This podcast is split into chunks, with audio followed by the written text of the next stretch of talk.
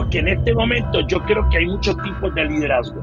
Hay liderazgo situacional, hay liderazgo de campo, pero yo digo, como el mundo está cambiando en este momento, ¿qué es un liderazgo relevante? Y cuando digo relevante no estoy hablando popular, estoy hablando que es un liderazgo relevante en este momento de la historia, viendo los cambios por los que estamos pasando. Eso es Nos cambiaron los muñequitos. Hoy conversamos con Jorge Meléndez y hablamos sobre liderazgo relevante. Comencemos. Nos cambiaron los Mi nombre es Cristóbal Colón. Soy un comunicador, un bloguero, un podcaster.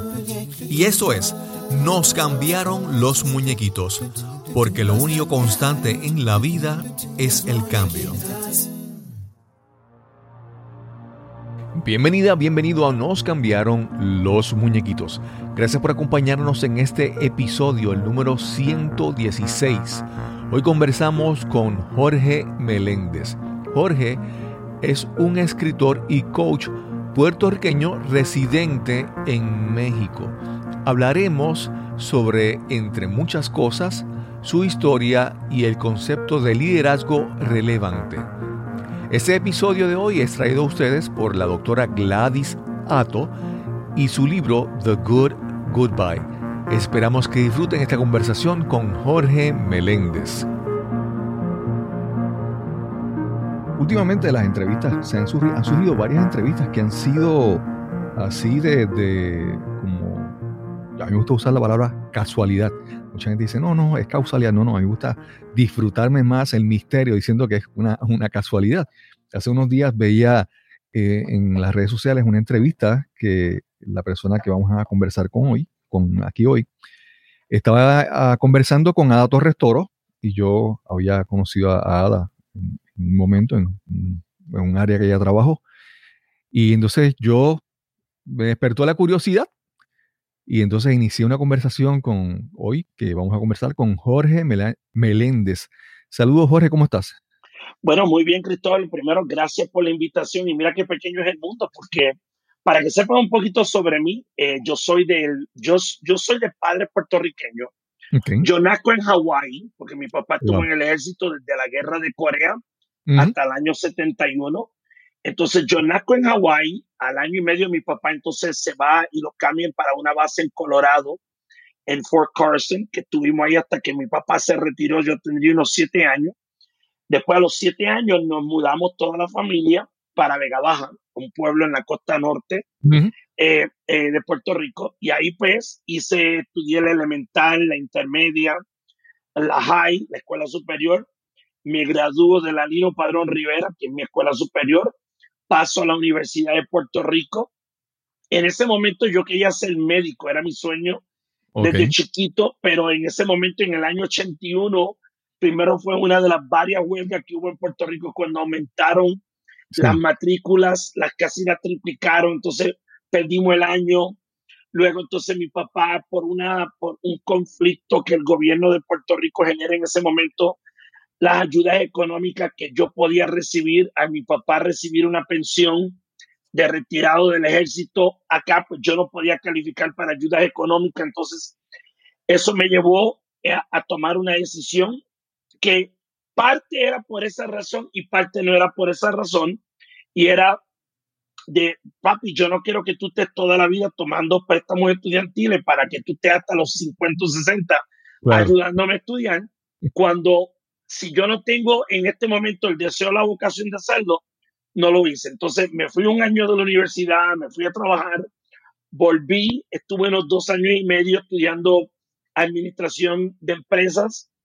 Cuando después yo dije, esto no es para mí, me fui de la universidad, trabajé en una tienda llamada Discomanía en Plaza Las Américas, que era la tienda de las tiendas, allá donde la gente compraba todos los que hacían ejercicios, todos los directores creativos. Ahí conocí a Cuco Peña, Glenn Monroy, a todos esos artistas. Yo empecé a conocerlos ahí porque iban a comprar y yo le vendía música. Claro. Entonces, esos son mis orígenes como tal, hasta que entonces un buen día, trabajando en discomanía, se parece que conocía mi nombre en, en, los periódicos y un buen día una mujer llamada Maru Antuniano, lo cual le agradezco toda la vida, llega un sábado en esa época en que Michael Jackson era Thriller y Madonna, Like a Virgin y Police, Synchronicity, todos esos discos en los 80 cuando MTV estaban haciendo. Un sábado con miles de esa tienda repleta y vendiendo discos, me tocan el hombro, miro, yo ni sé quién era Maru, me dice, me dicen que tú sabes de música. Yo le digo, bueno, sé algo. ¿Te gustaría escribir en un periódico? Y yo atrevido, nunca había estudiado periodismo, nunca había estudiado nada de escribir, nada. Yo dije, lo hago. Le escribí una reseña de un disco, del segundo disco de Whitney Houston, un disco que sacó George Benson con Earl Clue, un disco de Heart. Eh, y me acuerdo que eso fue, y le escribieron unos papeles escritos a mano, o sea, la ignorancia atrevida. Le escribo unos papeles con tachones a mano ella, yo no sé qué la iluminó, que en ese momento Gloria Leal era la directora de, de, de Por Dentro del Nuevo Día, que si Gloria ve eso, así mismo lo coge y lo tira al zafacón. Pues Maru lo vio, lo transcribió, Gloria lo ve y le dice, creo que él tiene talento, quiero verlo. Me manda a citar.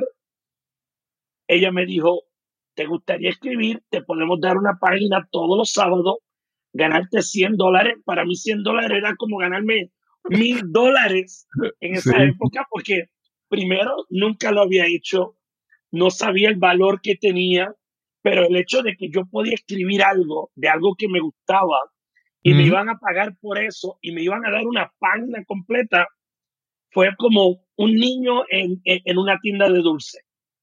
Exacto. Y eso cambió todo mi rumbo de mi vida. Yo me imagino que posiblemente en ese momento, bueno, ahí quiero hablarte de dos cosas. Yo recuerdo Discomanía, yo recuerdo, mi, yo era estudiante universitario y yo recuerdo específicamente haber ido a comprar un disco que era del grupo Mannheim Steamroller, Fresh Air, que eran unos discos que eran revolucionarios en su sonido y en su estilo cuando salieron pero eran unos discos costosos para esa época. Para, mientras yo recuerdo que 20 dólares en esa época era como que wow. Eh, aparte que eran unos discos hermosos y bien. Y yo recuerdo haber, haber comprado exactamente ese disco allí en Discomanía. Y, y, haberte visto allí muchas veces en la tienda, que posiblemente tú me conseguiste los discos en aquella época.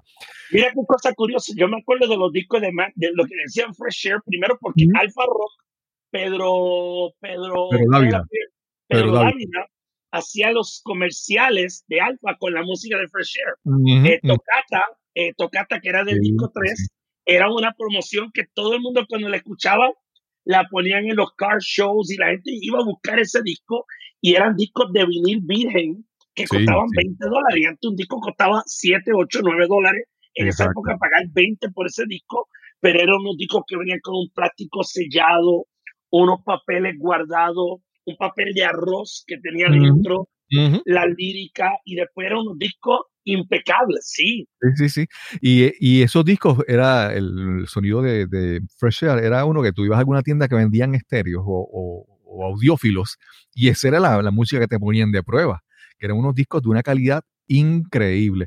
Y te quería añadir entonces que posiblemente porque tú eras joven en ese momento, entrar tú a escribir sobre música en un medio, en un periódico, posiblemente traías un punto de vista diferente porque había mucha gente más adultos con, haciendo eso por mucho tiempo y posiblemente tú traías algo tal vez diferente, esa juventud, esa forma de ver la, la música desde ese punto de vista.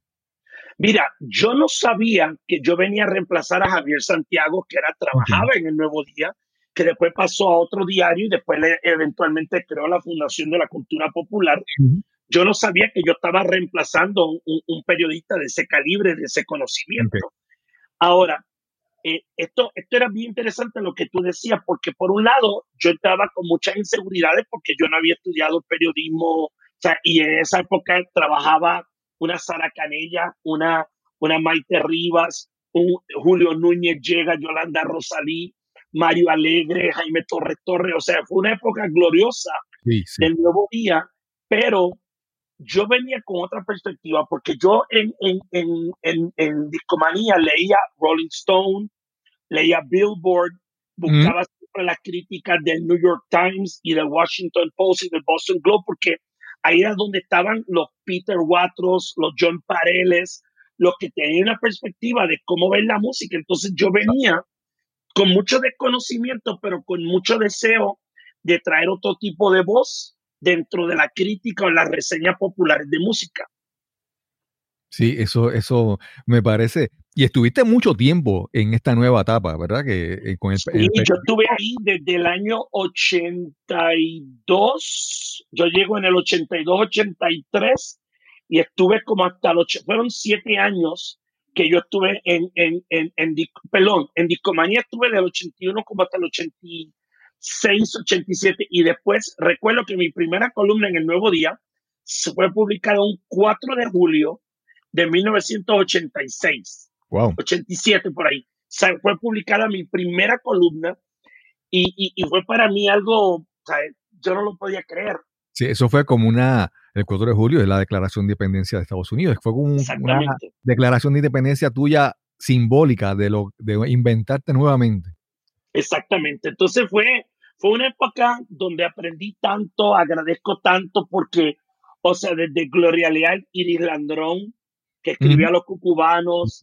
Entonces una Sara Canella, una Estela, eh, eh, Estela Soto, esto, todos ellos fueron muy gentiles en, en, yo poder aprender de ellos y de cada uno aprendí algo, porque me acuerdo que Estela tenía que escribir de estos héroes anónimos, eh, esto, me acuerdo que Sara Canella escribía de moda, entonces también Estela hacía cosas de comida, Yolanda cubría música, Julio escribía de música, Mante pues cubría eh, comida con Iris y ayudaba. Entonces, me acuerdo que esa era la época en que estaba Pedro Servigón, Ani Alfaro, Samuel Cherson.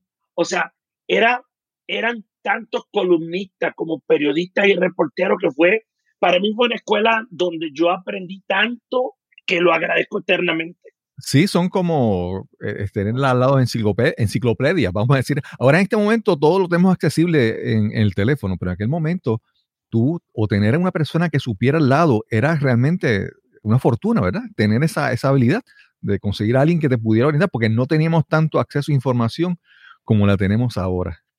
Y mira, quiero decir algo, porque acabas de decir algo, y esto, por favor, el que me esté escuchando, no es que quiero menospreciar la educación formal, porque yo sé que la educación formal tiene un valor y tiene un propósito, pero lo que yo aprendí en mis primeros tres años en el nuevo día de ese grupo de personas, con todo el respeto, yo creo que yo no lo hubiese aprendido ni en el Sagrado ni en la UPI, que eran los centros docentes universitarios más importantes de comunicación pública que había en Puerto Rico en ese momento. Claro, claro. Sí, yo siempre, yo siempre he pensado que eh, tanto en esa época como posiblemente ahora en estos tiempos, yo creo que el diploma no es otra cosa que una licencia para empezar a aprender.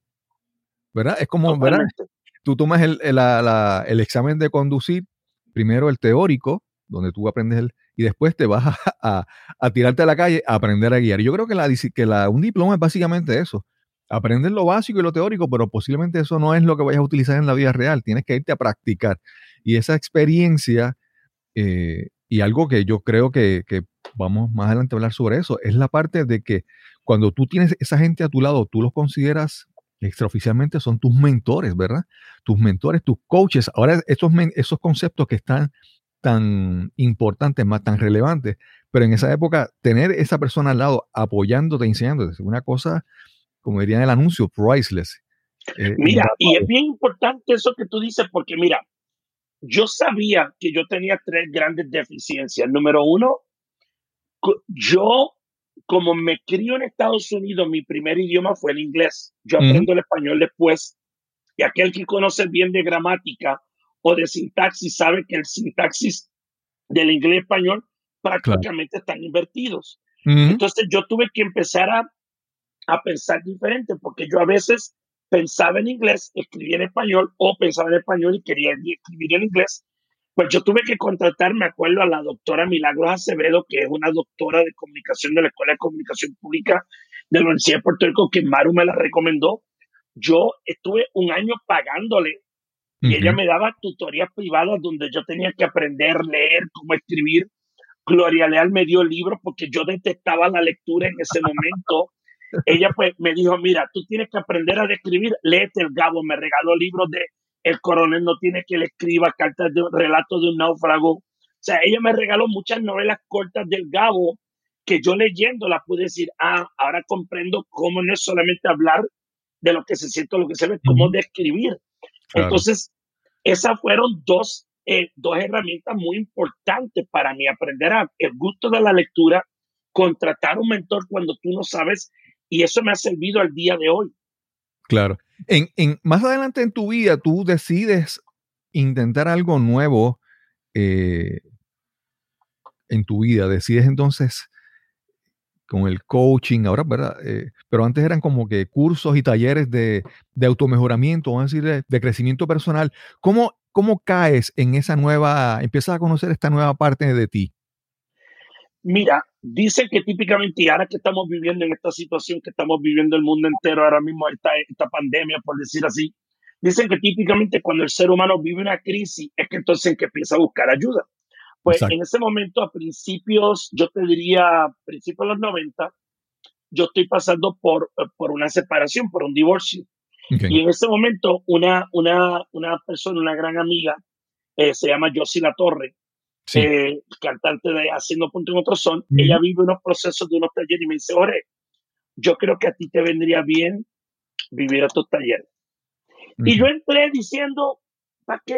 Yo no lo necesito. Me senté y me recuerdo que un viernes yo estoy sentado viendo este taller y entre viernes y domingo algo dentro de mí me dijo, yo quiero hacer lo que hace ese hombre. Me impactó de tal manera, empecé a darme cuenta cosas de mí que yo dije, yo quiero hacer lo que hace ese hombre. Empecé un proceso de entrenamiento y capacitación que me tardó tres años. ¿Ese hombre, si lo recuerdas? Sí, él se llama Terry Nelson. Él es un entrenador de lo que eran los talleres de Livestream, que se llamaban en esa época, cuando llegan a Puerto Rico, que llegan a Puerto Rico a finales del 94. Yo soy el sexto grupo que hace los talleres en Puerto Rico en el año 95. Entonces yo sí me Silverio, un montón de gente, Carmita Jiménez, mucha gente, Nidia Caro, participaron por todos estos talleres. Y, y, y, y, ella pues me lo recomendó y eso fue otro, de la misma forma que Maru llegó un día a Discomanía y de trabajar en una tienda de disco que amaba, me cambió hacia el periodismo, una invitación de otra mujer que llega a mi vida por otra razón, me invita y mi vida toma otro giro en el campo del coaching y del crecimiento personal.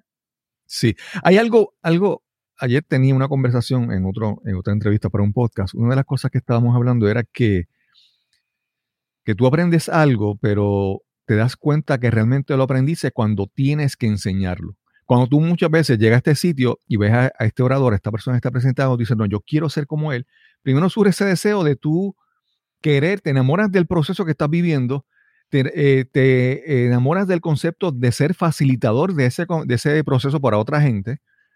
Y entonces, cuando tú te dedicas a, enseñar a otras personas ese proceso, ahí es que tú puedes evaluar, oh, mira, lo, lo aprendí bien. Porque muchas veces crees que lo aprendes, pero está en tu cabeza. Y tu cabeza como que pero cuando lo expresas y ayudas a otra gente, tú te das cuenta que realmente lo aprendiste. Y entonces, ¿cómo tú haces ese paso de que quieres imitar, emular a esa persona que está ayudándote en el proceso? ¿Cómo tú entonces pasas a ser protagonista de tú ayudar a otras personas en esos procesos?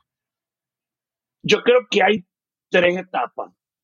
La primera es, o sea, cuando, cuando tú tomas la decisión de que quieres aprender algo y lo haces de corazón, pues en ese momento hay una disposición de decir, hago lo que sea, pero quiero llegar a eso. Entonces yo creo que la primera parte, el nivel de compromiso que tuve que tener durante esos tres años de formación fueron fuertes, porque eh, cuando tú te quieres entrenar como coach o como facilitador, yo no voy a decir en todas las modalidades, pero en muchas de ellas, tienes que mirar qué está pasando con tu vida, tienes que trabajar con tu punto ciego, con las cosas que tienes incompletas, mirar aspectos incómodos de tu vida que no te gusta mirar, cosas que tal vez nunca has mirado, y, y hay que hacer un proceso de sanación. Yo no voy a decir total y completo porque toda la vida se requiere para uno sanar cosas que vienen a sanar, pero tienes que por lo menos tomar un nivel de conciencia y responsabilidad y empezar a direccionar tu vida en, en otra cosa. Entonces, eso yo creo que es la primera parte. La segunda parte que, lo comparo un poquito cuando yo empezaba a escribir en el nuevo día, yo recuerdo que al principio yo cuestionaba mis habilidades o las comparaba con las de mis compañeros. Y decía, ¿quién soy yo para estar aquí? Sí. O sea, aquel tiene una maestría, aquel tiene un doctorado, aquel tiene, se fue suma cum laude, aquella tiene 15 años. ¿Quién soy yo que ni siquiera estudié periodismo para estar aquí? Sí, sí. Entonces, y, y cuando a veces yo escribía un lead y, y, y me decían, ¿cuánto tiempo te tardó escribir ese lead? Nada, un minuto. Ay, ¿cómo así? Porque tal vez yo tenía esa habilidad innata en mí de escribir, pero no lo sabía. Y cuando empezó esta etapa de prepararme como entrenador, también tuve que pasar por esa etapa de salirme de mis inseguridades, darme cuenta para eventualmente encontrar lo que dicen los que son DJ o los que son presentadores, hasta que encuentras tu propia voz, que entonces ya es otra etapa que donde va lo que tú dices, donde tú no es que tú quieres que haces, sino como tú eres, no algo perfecto, eres un trabajo en construcción, donde tú por lo menos estás consciente, como dicen en la película de Spider-Man, cuando el tío de Peter Parker le dice, con grandes poderes vienen grandes responsabilidades, pues tú te haces consciente de no abusar de ese poder o de esa habilidad y usarla de una forma genuina y auténtica que agregue valor. Claro, claro. A mí siempre, eh, eso, eso que tú mencionas, a veces, a veces estamos todo el tiempo enfocados hacia el frente, mirando en qué queremos hacer, ¿verdad? Y a veces hasta nos frustramos, ¿verdad? Cuando tú miras, tú miras para el lado y ves a estas personas y tú quieres ser como ellos y tú quieres seguir creciendo, pero de vez en cuando tienes que como que mirar para atrás y decir, oye, ¿verdad? He hecho mucho. entonces, es, creo que es ese balance entre tú tener tu mirada siempre al frente para ver hacia dónde quieres moverte, dónde tú quieres progresar, qué tú quieres crecer, pero de vez en cuando mirar hacia atrás y decir, no por lamentarte, sino por apreciar y disfrutarte el progreso que has tenido en la vida. Porque si a veces te miras todo el tiempo para el frente, vas a, vas a estar como que una vida miserable porque estás todo el tiempo en la, en la expectativa, en la, en la aspiración de llegar a algo, pero de vez en cuando hay que disfrutar también, ver lo que has caminado, lo que has crecido, y entonces eso te permite saber que estás en el, en el punto preciso. Yo siempre recuerdo esta canción de La fábula de los tres hermanos de Silvio Rodríguez, ¿verdad? que, uno no puede estar ni mirando al suelo, ni mirar al frente, ni, ¿verdad? Es siempre, ¿verdad? Siempre tener un punto de vista, eh, ver todo, y a la misma vez tratar de mantener la vista fresca de lo que, lo que queremos hacer. Mira, tú dijiste algo bien interesante hace un ratito, y, y yo creo que hace, hace, hace unos dos años yo tomé la decisión de realmente empezar a emprender. Porque ser un profesional independiente no necesariamente significa que estás emprendiendo. Porque cuando tú eres un profesional independiente, pues tú dependes de la demanda que generen los clientes para que te busquen, para que te contraten. Pero ya empezar a generar productos que tengan una vida propia, que se puedan usar online. Pues yo tomé hace dos años ese paso de empezar a, irme del lado de ser un autoempleado a empezar a emprender, a buscar crear productos online, etcétera. Y como tú acabas de decir, tuve que hacer un rompimiento porque durante veintipico de años, muy satisfecho de mi carrera como periodista, como coach, pero también era decir, wow, ¿cómo sería vivir sin tener ese papá detrás? Ese papá llamado el nuevo día, el vocero, o ese papá diciendo, doy este tipo de taller, como lo que yo puedo ser creativo, inventarme algo, puede ser de valor para la gente. Entonces, ahí tuvo que pasar una etapa de, espérate, lo que yo he hecho es importante.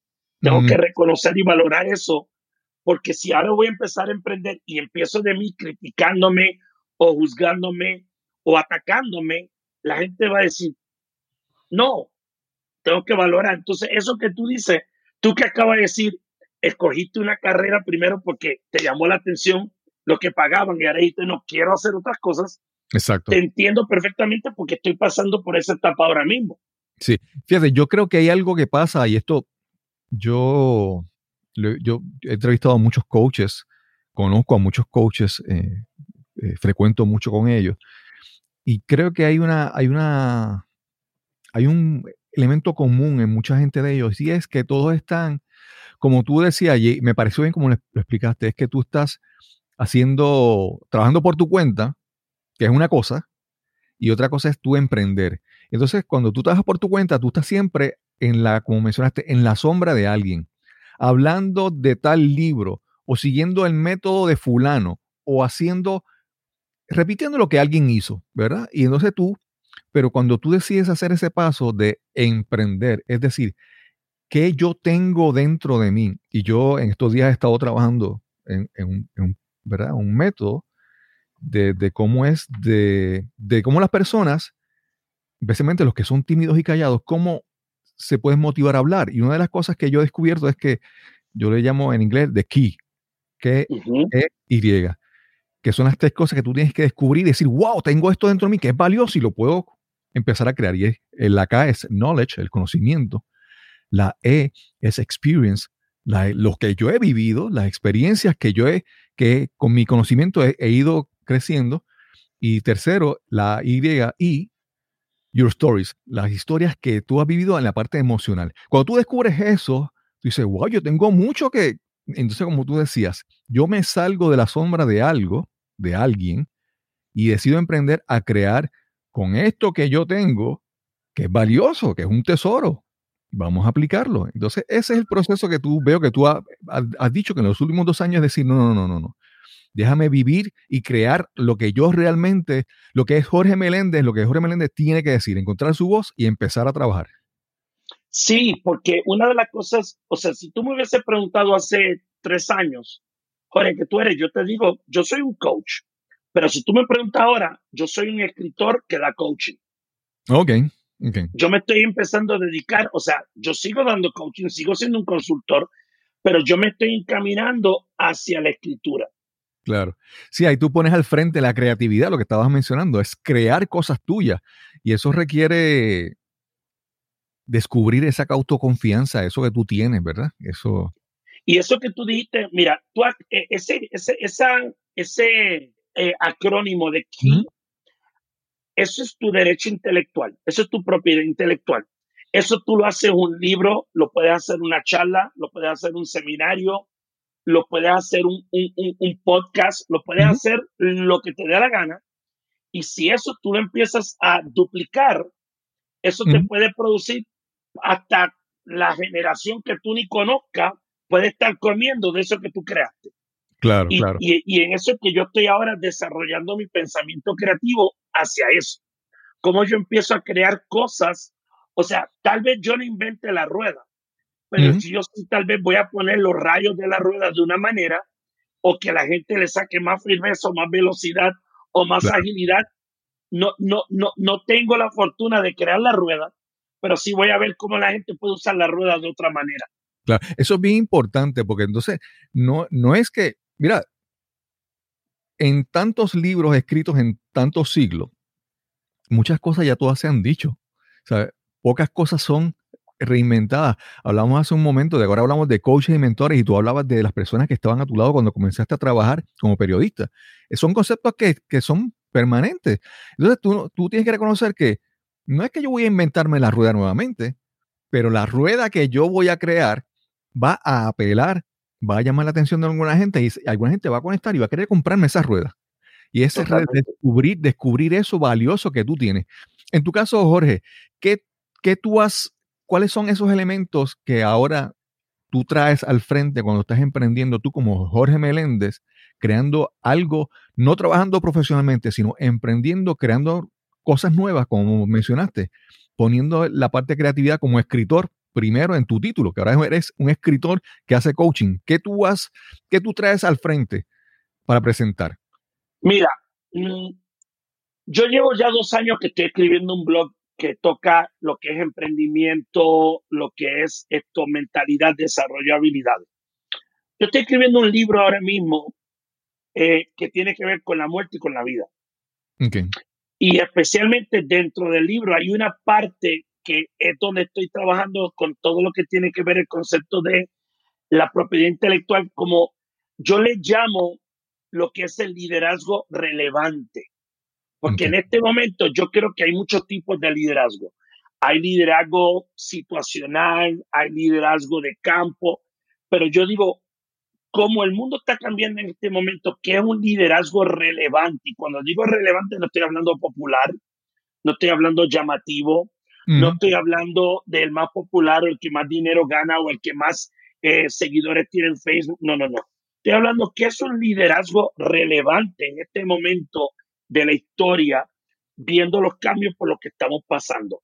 Y ahí es donde estoy, porque llevo ya unos 12 capítulos de 16 escritos y estoy trabajando en los últimos cuatro para realmente desarrollar este concepto, porque yo creo que ahora mismo, de la misma forma en que aquí me encanta ese, ese acrónimo que tú tienes, y yo creo que tú lo podrías crear en muchas cosas, creo que ahora mismo el liderazgo relevante es algo crítico con todos los cambios que estamos teniendo dentro de la política, la religión, la migración social, la economía, el liderazgo relevante. Y más ahora en esta pandemia donde estamos viendo que héroes no son tiras cómicas, son alguien tan común como tú y yo, alguien que trabaja en un supermercado, alguien que está en un hospital, alguien que conduce un camión de entregas. Ya el acto de heroísmo es algo que rompió el mito de que tenía que ser algo extraordinario.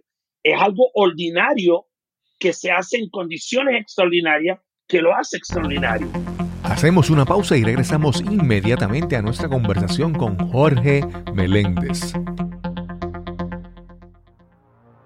A medida que pasamos por este tiempo de cambio global, es posible que experimentes una incesante conversación mental que te mantiene despierto en las noches mientras imaginas los peores escenarios que podrían suceder si esta economía no mejora. Puede que tengas pesadillas sobre perder trágicamente a tu hijo o a tu padre por COVID. O de repente tienes recuerdos de la ruptura con tu pareja de la universidad. Estas situaciones están todas relacionadas y pueden ser signos del dolor, del duelo que experimentas en este momento. No se habla abiertamente del duelo en medio de todas las noticias de esta pandemia, pero este juega un papel importante en el trasfondo de tu experiencia, donde todo lo que forma tu base de seguridad se ha puesto en duda. Como psicóloga clínica especializada en el tratamiento de clientes con dolor, duelo y trauma, la doctora Gladys Atto conoce de primera mano el impacto que el dolor tiene en todos nosotros en tiempos de cambio. Y su libro, The Good Goodbye, How to Navigate Change and Loss in Life, Love and Work, te proporciona un plan directo basado en la psicología a través de las historias compartidas de personas que navegan grandes cambios. Ese libro te ayuda a adaptarte y evolucionar exitosamente con cualquier pérdida o cambio. A navegar los tiempos de cambio sin ser frenado por el arrepentimiento o la culpa. A transformar el temor y la excepción por la pérdida en aceptación y gratitud por un nuevo capítulo. A descubrir claridad de propósito para aquellas partes de tu vida que se sienten fuera de control. El cambio nunca es fácil, pero este libro sincero y motivador te brinda un mapa claro para dominarlo con autoconfianza, seguridad y armonía. The Good Goodbye te permitirá liberar el viejo dolor, aceptar nuevas experiencias y crear la increíble vida que mereces, incluso en una pandemia. Puedes adquirir tu copia del libro The Good Goodbye en Amazon o puedes encontrar el enlace en las notas de este episodio. Y ya estamos de vuelta a nuestra conversación con Jorge Meléndez.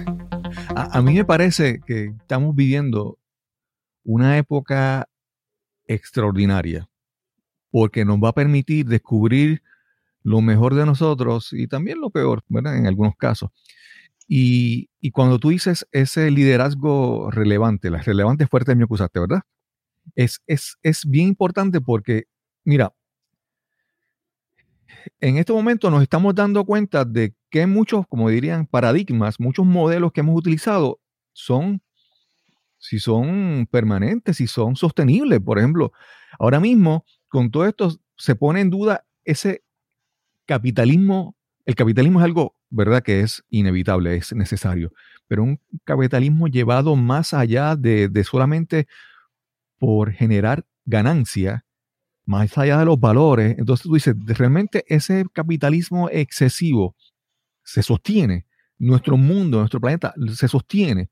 La, la, la parte esta de, de, hablar con honestidad, de hablar con honradez, hablar con, con, la verdad, con empatía, cuando de repente vemos líderes políticos de varios países, no, no vamos a decir solamente de, de, los que están cerca, de muchos países, de repente tú te das cuenta de que, mira, eso es bien importante, te, hace falta como que salga al frente un nuevo líder, que es lo que necesitamos ahora. Los, los, los esquemas viejos de liderazgo se están desmoronando. Yo no sé si tú piensas igual, pero háblame un poco sobre eso. Mira, es bien interesante.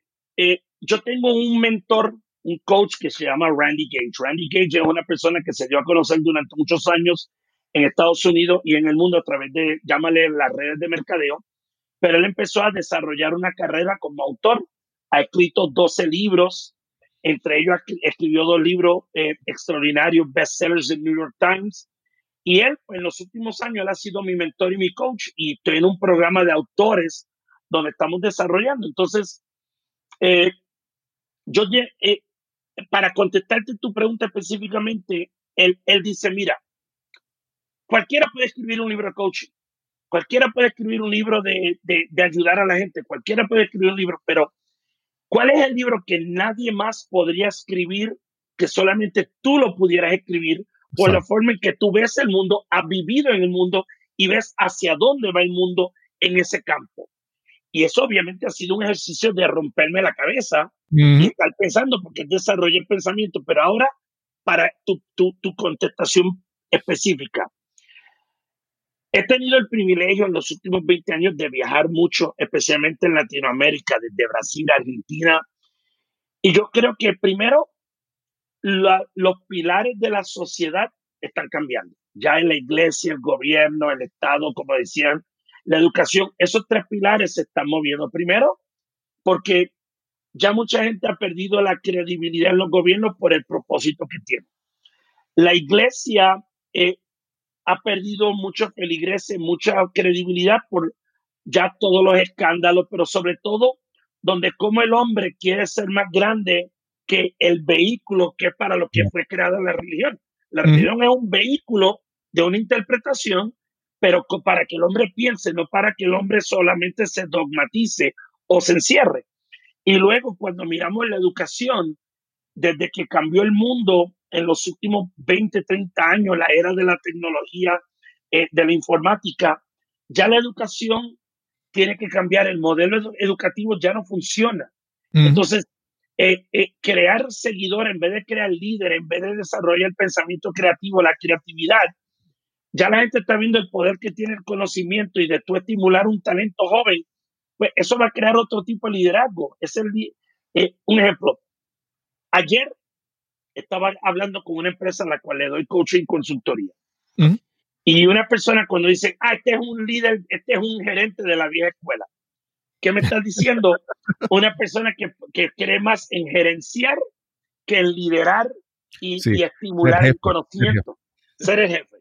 Y, y, y, yo creo que un viejo gobernador que tuvimos en Puerto Rico hace muchos años que decía el término de la ingobernabilidad, yo creo que esa es una de las cosas que más tenemos que empezar a recobrar nuestro sentido de gobernabilidad en nosotros y poder impactar a otros, no desde la imposición y el dominio, sino a través de la escucha, la empatía, el manejo de diferencia, la aceptación eh, de, de diferentes criterios, porque vivimos en una época tan polarizada y tan dividida que ya no es quién es el líder, sino quién grita más, quién ignora más, quién ataca más, el imperio contraataca, como decía aquella película de Star Wars. Sí, sí, sí, sí. Sí, el asunto es eso. ¿Quién, quién, quién hace más ruido para no dejar que los demás hablen o los que los demás sobresalgan? Entonces, eso que tú mencionaste es bien importante porque eso del liderazgo de vieja escuela, ¿verdad? O líder de vieja escuela. Y es que yo creo que eh, por mucho tiempo, por muchos años, ese concepto de ser líder es como que ser jefe.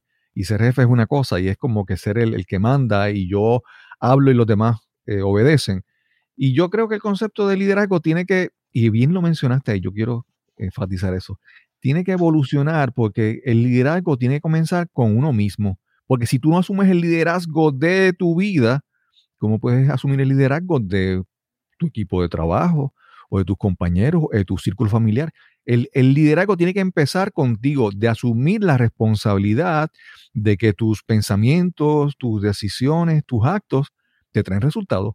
Y esos resultados tienes que asumir la responsabilidad siempre. Y entonces eso, y eso que tú mencionas también, que, lo, que con todo lo que tú has hablado, yo veo que tú has estado en un camino de cada vez asumir esa responsabilidad, ese liderazgo en ti, ¿verdad? De descubrir lo que tú tienes que aportar, lo que tú y a trabajar contigo, ¿verdad? Eso es bien importante, ese, ese cambio de, sí, quiero ser líder, pero tengo que empezar eh, yo siendo el líder de mi vida, asumiendo la responsabilidad, porque yo no puedo cambiar el mundo si yo no empiezo cambiándome yo mismo, si yo mejorando. Mira, eh, voy a usar de ejemplo ahora mismo esta etapa que estamos viviendo. O sea, yo tengo 56 años. Yo sufro de hipertensión. Ajá, soy un niño. Ahora, tengo, tengo una condición preexistente llamada hipertensión. Me considero una persona saludable, me considero una persona activa. Esto, ahora, esta época para mí me ha estimulado a ser tan creativo, a crear tantas cosas, pero sobre todo a seguir trabajando mi fe, mi espiritualidad. Y este es un momento donde yo siento que lo que viene va a ser mejor que lo que se quedó. Y sé que viene una etapa de reconstrucción, sé que viene una etapa de, de, de, de, de reencontrarnos con un mundo y con la gente y con la, los nuevos cambios sociales y migratorios y de viaje. Sé que viene una etapa de reconstrucción y de reconexión pero yo, yo me siento muy optimista en este momento a lo que viene, a lo que pude haber perdido. Claro, claro, claro. En, en, te pregunto, tú estuviste, no, tú te has mudado ya a México cuando el huracán, el huracán María, ¿sí? exacto. Sí, yo viví en Puerto Rico, Hugo, y viví, creo que fue Georges, hubo dos que tocaron. Georges y Hortensia. Hugo fue, Hortensia. Hugo, fue el que más nos tocó, que fue la cola yo viví en Cagua en ese momento con, cuando, eh, mi hijo estaba pequeño cuando eso, eh, pero obviamente no viví esta etapa, o sea, ese, ese huracán, o sea, fue, fue como de todo, cuando hablaban de San Siriaco y, y todos esos huracanes que tenían nombre de santos. Claro, claro. Sí, yo te lo digo porque nosotros hemos tenido, y yo quiero, eh, no quiero que suene o sea, no es que yo estoy minimizando todo lo que hemos vivido. Sí, hemos vivido momentos fuertes, pero yo creo que los momentos fuertes nos permiten reevaluar todo lo que tenemos y decidir entonces enfocarnos en lo que realmente es importante. Llevamos en Puerto Rico el huracán María 2017, eh, el 2019 el impacto de pues, los cambios políticos que hubieron, los terremotos en enero. O sea, yo creo que todas estas oportunidades nos permiten reevaluar lo que uno tiene, lo que uno tiene internamente, esos, esa, ese liderazgo, ¿verdad? Y entonces tenemos que no tanto confiar en los líderes que vemos afuera, sino empezar a ver cómo el líder que está en mí puede hacer, eh, puede cambiar primero mi entorno familiar, mi, mi familia, mi, mi, relación con mi pareja, mis compañeros de trabajo, porque a veces estamos tan preocupados, yo siempre recuerdo el, el este muñequito que era... Eh, Pinky Cerebro, que siempre decía, ¿qué vamos a hacer hoy? Tratar de conquistar el mundo. Y a veces la, expectativa, la aspiración que tenemos es tan grande que nos frustramos. Entonces no trates de conquistar el mundo, trata de conquistarte tú primero, de ser mejor líder contigo y empezar a cambiar el entorno a tu alrededor. Esa es parte de lo que yo creo que es la gran oportunidad de este momento. Mira, eh, yo voy a ser bien sincero en este momento. O sea, yo siento orgullo de ser puertorriqueño. O sea, tú mira ahora mismo aquí detrás, yo tengo mi tablilla de Vega Baja, la tengo aquí todo el tiempo. Todo el que ve mi, mi webinar dice, mira, Vega Baja, claro, yo, yo no olvido mis raíces. Quien yo soy es por gracias a Puerto Rico y todos los talentos y los mentores y los maestros que tengo desde la escuela elemental, intermedia, superior, la universidad que estuvieron en mi vida. Pero, o sea, yo sé que Puerto Rico en los últimos tres años el nivel de resiliencia que ha desarrollado, porque el día que estaba entrando María a Puerto Rico fue el terremoto aquí en México, que fue una casi igual que el que hubo 19 años antes de la misma magnitud. Yo veía desde, yo vivía en un piso 13 en ese momento, ahora vivo en un piso 18, yo veía cómo se caían los edificios. Wow. Yo vivía con los edificios se, se desplomaban, o sea, fue, fue impresionante. Entonces, yo reconozco la resiliencia que ha vivido Puerto Rico. Yo, y, y esto lo digo sin querer sonar político, aunque va a sonar político. Claro. O sea, yo digo que en algún momento Puerto Rico va a tener que buscar su propia definición. Y no estoy diciendo ni independencia, república. Voy a decir su definición. ¿Cuál va a ser? No, no sé. Porque yo sé que ahora mismo es como estar en un status quo, estar en un limbo. Y, y, y, y, y lamentablemente muchos puertorriqueños, no todos, y esto yo no digo que tú tienes que irte ni quedarte en Puerto Rico para ser más ni menos. Yo no soy más héroe ni menos héroe por haberme ido, por haberme quedado, por haber sobrevivido, no.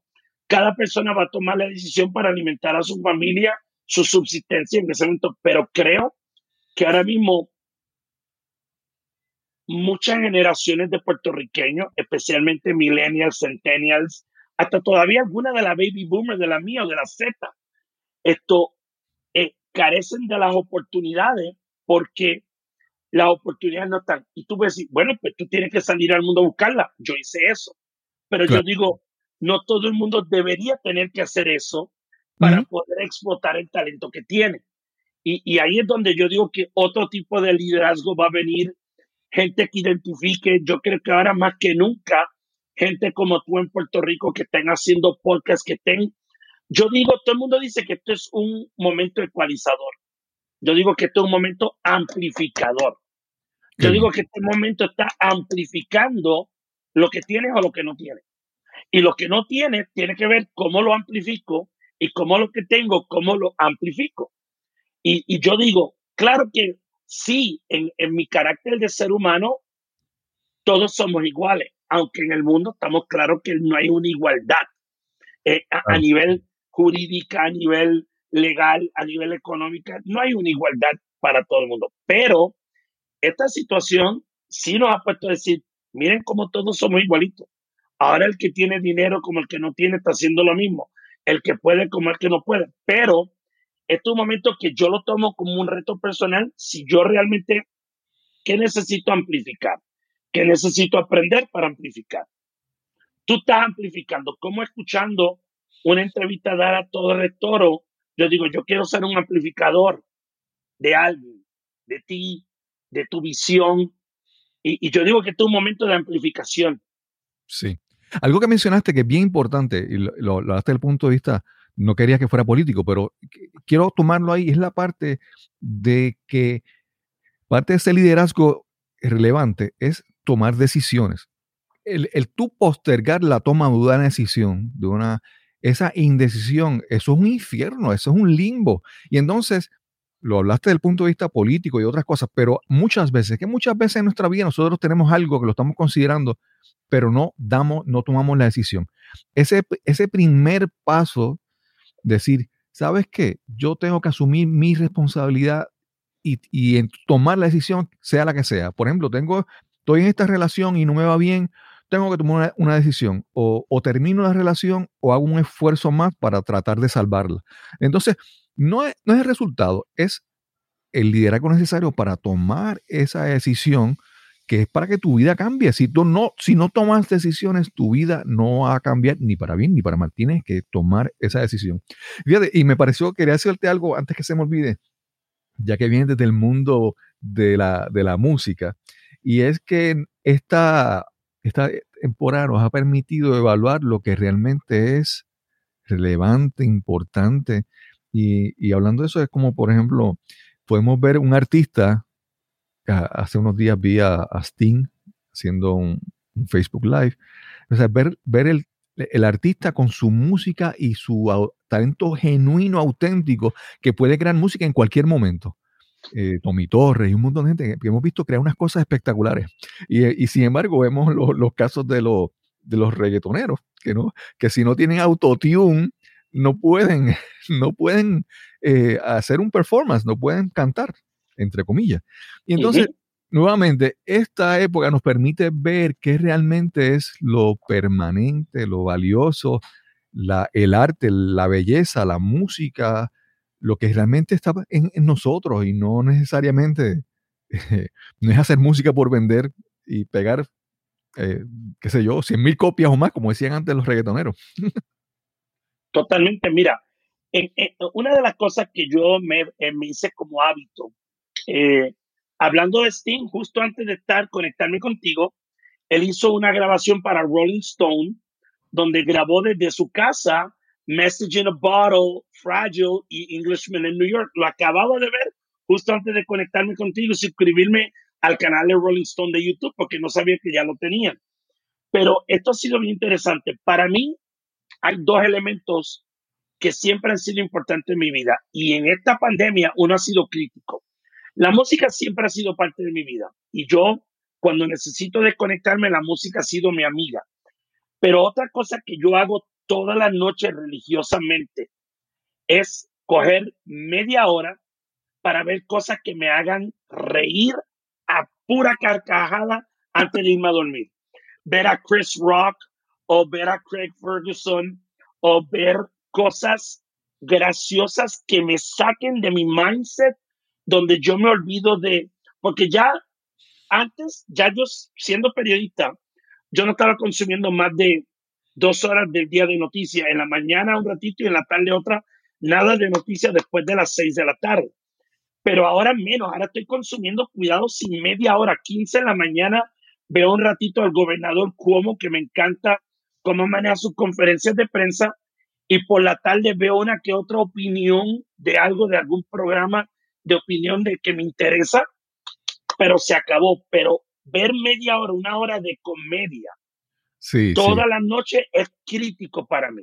Para mí ha sido bien importante. Yo llevo hace un tiempito una práctica de, luego más en las mañanas, y es la parte de yo conectarme a YouTube y ver, porque las noticias, ya, en las noticias, hay muchas, cuando uno ve noticias, hay muchas, hay, hay, cosas que son noticias, que son eventos, que son sucesos que ocurren, y hay mucho que eh, análisis, hay mucha gente hablando y dando opiniones.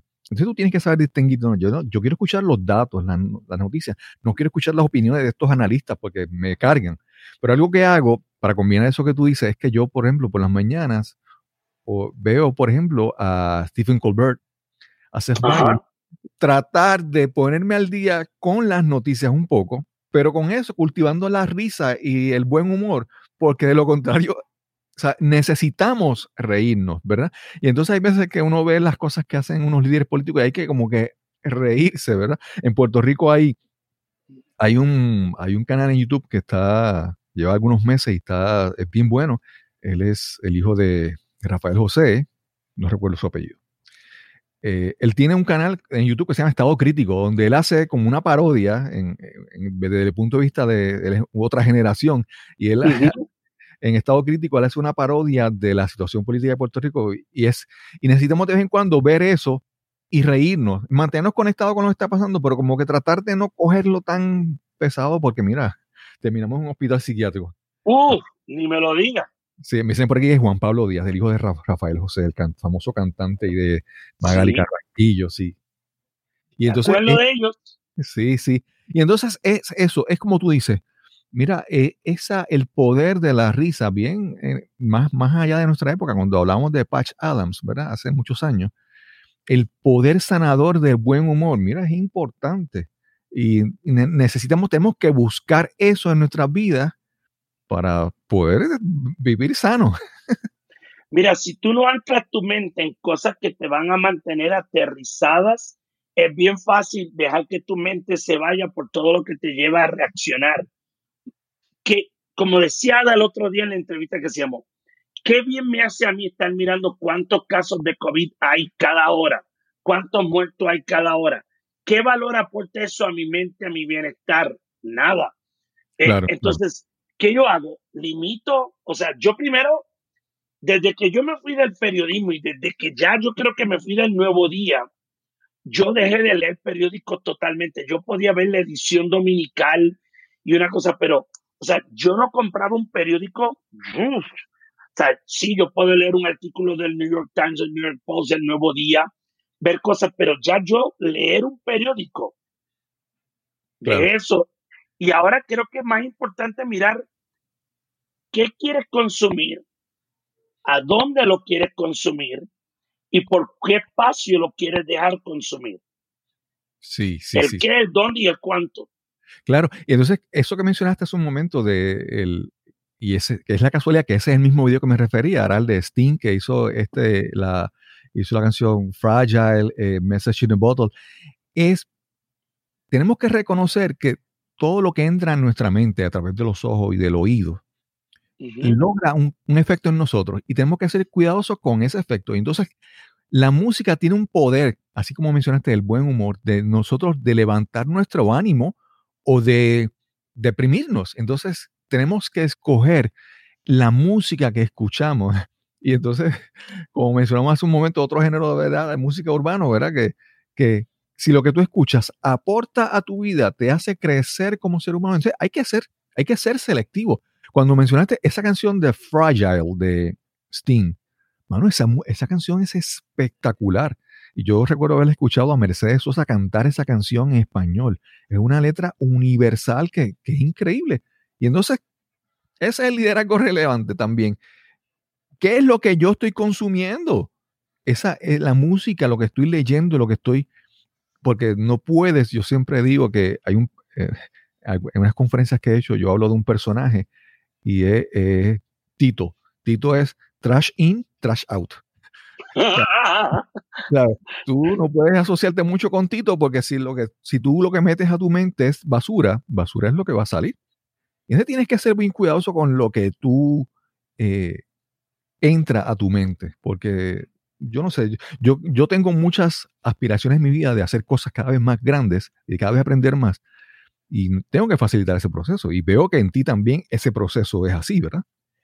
Mira, en este momento de mi vida, o sea, un ejemplo, te voy a mostrar. ¿Qué estoy leyendo en este momento? Estoy leyendo un libro que se llama Creative Quest de Questlove. Él es el director de la, de la banda de Jimmy Fallon, de The Roots. The Roots, los famosos. The Roots. Y, y, esto me lo regaló una gran amiga, Nancy Rodríguez de Vega Baja, que yo estuve dando unos talleres en Orlando y ella me dijo, mira, ahora vi este libro y lo interesante de este libro es cómo él mira la creatividad, no por pasos, ni principio, ni etapa, cómo es un camino. y, cada día más me veo, o sea, yo toda la mañana me levanto a las 6 de la mañana y entro en silencio, vivo en un piso 18, veo toda la Ciudad de México. Entonces yo busco el silencio, reflexiono, medito, escribo un diario, y, son unas anclas que ya yo a las 8 de la mañana, en esas dos horas, y escribiendo mi blog, ya yo siento que todo lo demás que yo haga en el día es un bono. Entonces yo cuido mi espacio mental, yo cuido con quién comparto, cuido eh, el tiempo que doy. Esto claro que comparto con familia, muchos amigos, pero busco, o sea, una de las cosas que hice cuando me fui de Puerto Rico fue yo tenía un librero como con mil libros, regalar libros. Me desprendí, yo tenía 10 mil discos compactos, yo tenía 3 mil discos de vinil, regalamos a la Fundación de la Cultura Popular, regalé amigos, pero también aparte de desprenderme, pero ¿cuáles son las cosas que quiero tener cerca? ¿Qué cosas yo necesito? Una de las cosas que esta pandemia mucha gente la ha servido, no solamente a mí, mirar, ¿qué necesito para vivir? Exacto. Mi esposa el otro día me decía, Jorge, ¿Cómo me gustaría estar en una casa donde tal vez tengamos patio, donde nuestros dos perritos, que tenemos dos schnauzers pequeños, puedan caminar y nosotros mirar el cielo la noche? Tenemos un balcón pequeño, lo pienso y yo digo, oye, cierto, tener un patio, caminar, esto, obviamente miro en México la seguridad en algunos lugares, pero yo digo, es una gran posibilidad. Entonces, ya lo que yo necesito para vivir cada día es menos. Ya no necesito 20 pares de zapatos, 40 pantalones, 60 camisas. No, ya es bien poco. Viajar es algo que me gusta. Mi esposa no le encanta, pero le gusta. Yo digo, pues mira, tal vez lo que necesitamos es cada día menos y con menos tenemos más. Claro, claro, claro. Jorge, realmente esta, conversación, cuando comenzamos, estábamos como que diciendo, pero, pero, ¿qué vamos a hablar? ¿Qué tema vamos a escoger? Y tú dijiste, no, como fluya. Y creo que ha fluido de manera increíble. Eh, si la audiencia que te escucha, ¿dónde te puede, dónde te pueden conseguir? Si tienes algún proyecto por ahí cerca, mencionaste el libro que ya tienes por ahí pronto, pero si tienes algún proyecto también que tengas cercano, háblanos sobre eso ahora, por favor. Mira, yo te diría que la gente donde me puede encontrar en mi website, que es www.jorgemelende.com.mx. Ahí yo publico un blog de lunes a sábado que se puede leer entre dos a tres minutos.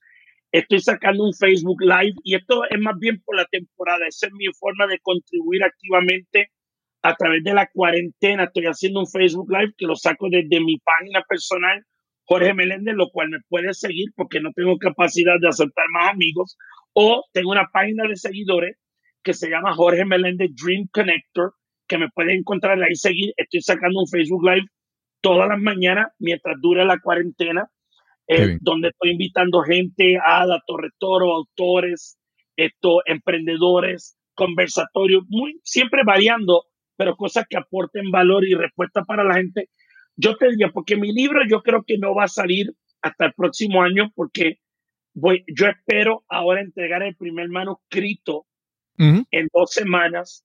Luego va a pasar un segundo manuscrito hasta que después pase una edición. Yo creo que el libro no va a salir para mí hasta el próximo año, pero ahí es donde me puedes conseguir. Ahí entonces yo voy a estar viendo un rediseño de la página donde voy a estar ofreciendo muchos productos online porque mis primeros dos años mi coach me dijo es, no busques monetizar nada. Agrega valor, agrega valor, agrega valor. A partir de junio ya van a encontrar en mi página productos, ofertas, servicios. Pero en este momento lo más que yo quiero es agregarle valor a la gente. Qué bien, qué bien, qué bien. Jorge, realmente ha sido una, una, una gran experiencia, eh, eh, algo, algo yo siempre digo que el podcast, este podcast para mí, el más que se beneficia soy yo, porque tengo la oportunidad de tener estas conversaciones que para mí son enriquecedoras. Y yo creo que en este momento de, esta temporada que estamos viviendo, esas conexiones que estamos haciendo, esas conversaciones que tenemos que concentrarlas porque no estamos frente, ¿verdad? Estamos a través de la tecnología. Esas conversaciones nos dan, nos hacen una diferencia, nos enriquecen, nos hacen tener más esperanza y pensar que que, pues, que tenemos que seguir creciendo y progresando. Te agradezco enormemente que hayas accedido a esta, a esta conversación. No, no, nos conocíamos, yo tuve el atrevimiento de, de invitarte y tú accediste. Agradezco, agradezco mucho, aprecio mucho la evolución que ha tenido aquel muchacho que yo vi, porque tenemos la misma edad.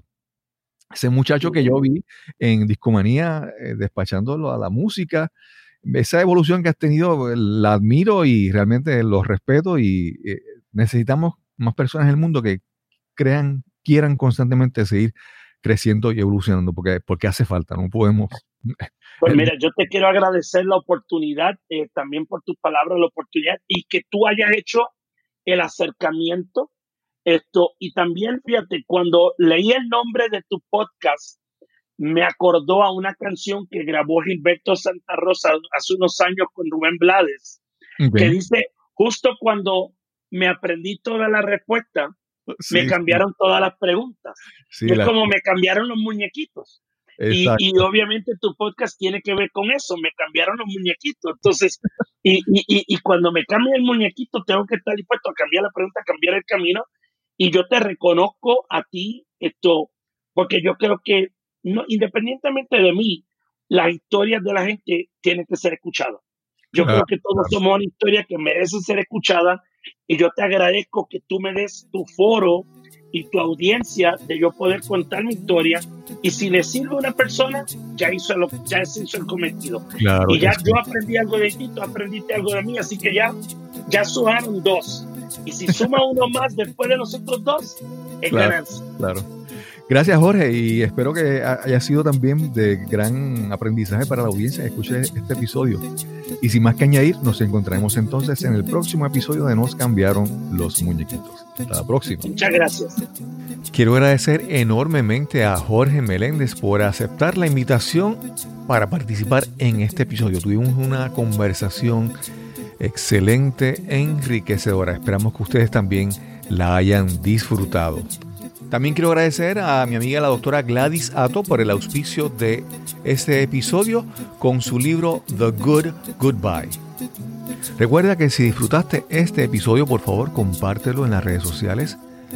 Si no estás suscrito aún y disfrutas de este episodio, por favor, suscríbete en cualquier plataforma de podcast donde tú escuches contenido de audio. Y si quieres darnos algún comentario, alguna observación, alguna sugerencia, recuerda escribirnos al correo electrónico info arroba cristobalcolón.net info arroba y sin más que añadir, nos encontraremos entonces en el próximo episodio de Nos cambiaron los muñequitos. Hasta la próxima.